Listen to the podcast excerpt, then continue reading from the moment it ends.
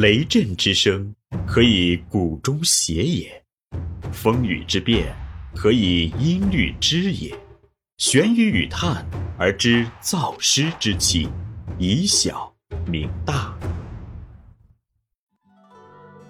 欢迎继续收听玄宇文化独家出品的《东方智慧导读系列之悲惨世界中的逍遥人生》，庄子导读，刘丰涛编纂，第十四集。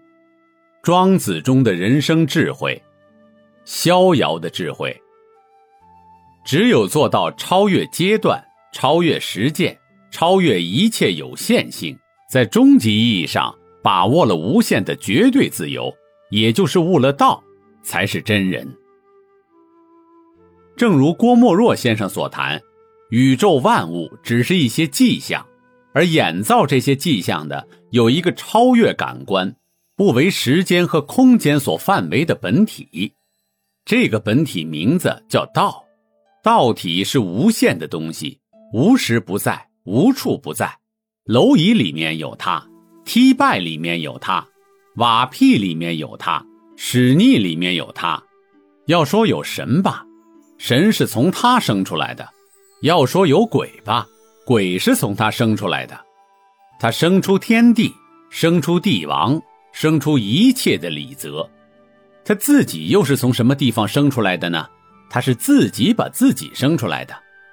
夫道有情有信，无为无形，可传而不可受，可得而不可见。自本自根，未有天地，自古以固存。神鬼神帝，生天生地，在太极之先而不为高，在六极之下而不为深。先天地生而不为久，长于上古而不为老。有了这样一种道，庄子便要向他学习，拜他为老师。这就是所谓大宗师。他向他喊道：“吾师乎！吾师乎！整万物而不为义，则集万事而不为人。长于上古而不为老，负载天地，刻雕重形而不为巧。”像这种道学习，和这混沌的东西合为一体，在他看来，人生就生出意义来了。人生的苦恼、繁杂、无聊，乃至生死的境地，都可得到解脱，把一切差别相都打破，和宇宙万物成为一通。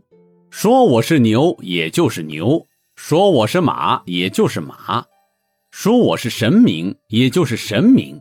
说我是屎尿，也就是屎尿，道就是我，因而也就什么都是我。道是无穷无际、不生不灭的，因而我也就是无穷无际、不生不灭的。未生之前已有我，既死之后也有我。你说我死了吗？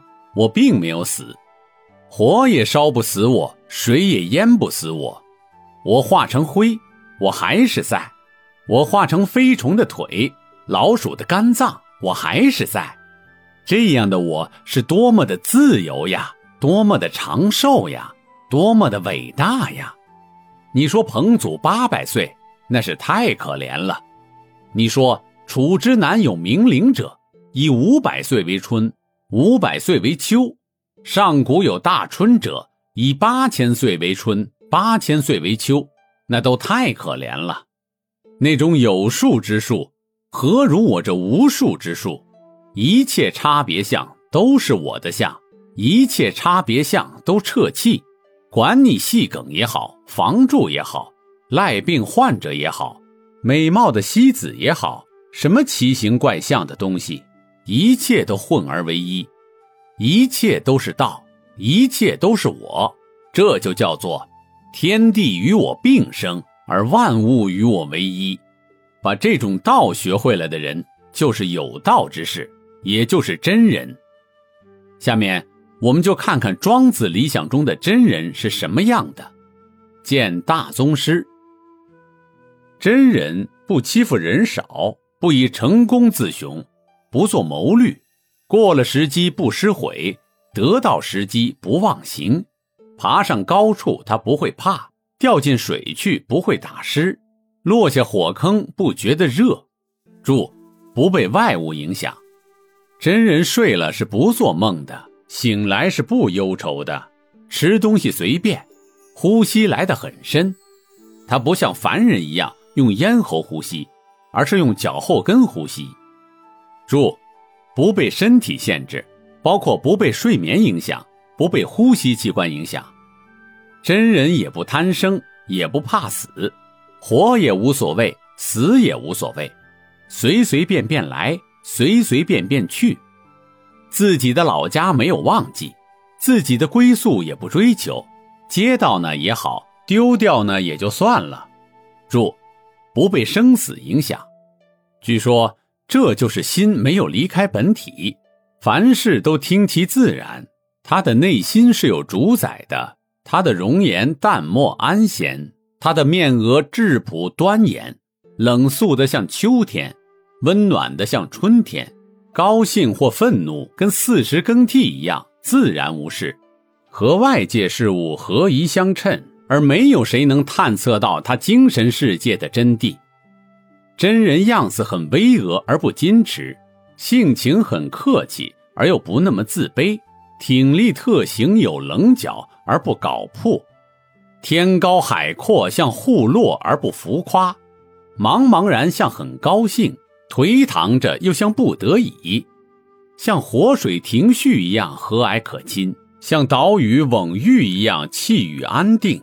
像很宽大，又像很高傲；像很好说话，又像什么话都不想说。真人之所以为真人，是能够做到外化而内不化。内不化的意思是，我们内在里面对于宇宙精神，倒有一个真切的了解，坚持我的原则，做一个真人。我外在跟你化一起，但是我不受你的影响。内在保持一个主体精神，叫做内部化。只有内部化，你才能够说这是我内在的精神，你才能够去逍遥。所以，真正的道家思想在今天这个时代需不需要呢？非常需要，因为今天这个时代没有人可以离开这个社会的影响，它整个是个全球化的信息社会，没有人可以摆脱。那么在这种情况下怎么办呢？你还是需要工作，需要职业呀，否则怎么生存呢？没有那个环境、那个条件让你过隐居的生活，所以还是要设法接受社会的一切。但是内在的自我要好好的珍惜，永远知道什么是我要的。我外面跟你们妥协，内心绝不妥协。不妥协不是为了对抗，而是我根本已经看透这一切，透过智慧了解一切无差别，一切平等，这样才能给一个人带来心灵上真正的疏解。庄子对真人的肯定，告诉我们一个质朴的道理：人生的幸福与神秘主义无关，幻想羽化成仙、长生不老，只能遭受欺骗，增加烦恼。只有坚持做一个真正的人，才能实现生命的完美。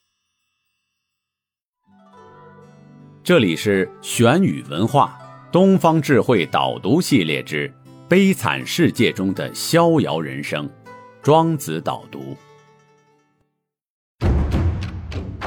思而变，知而行，以小明大，可知天下。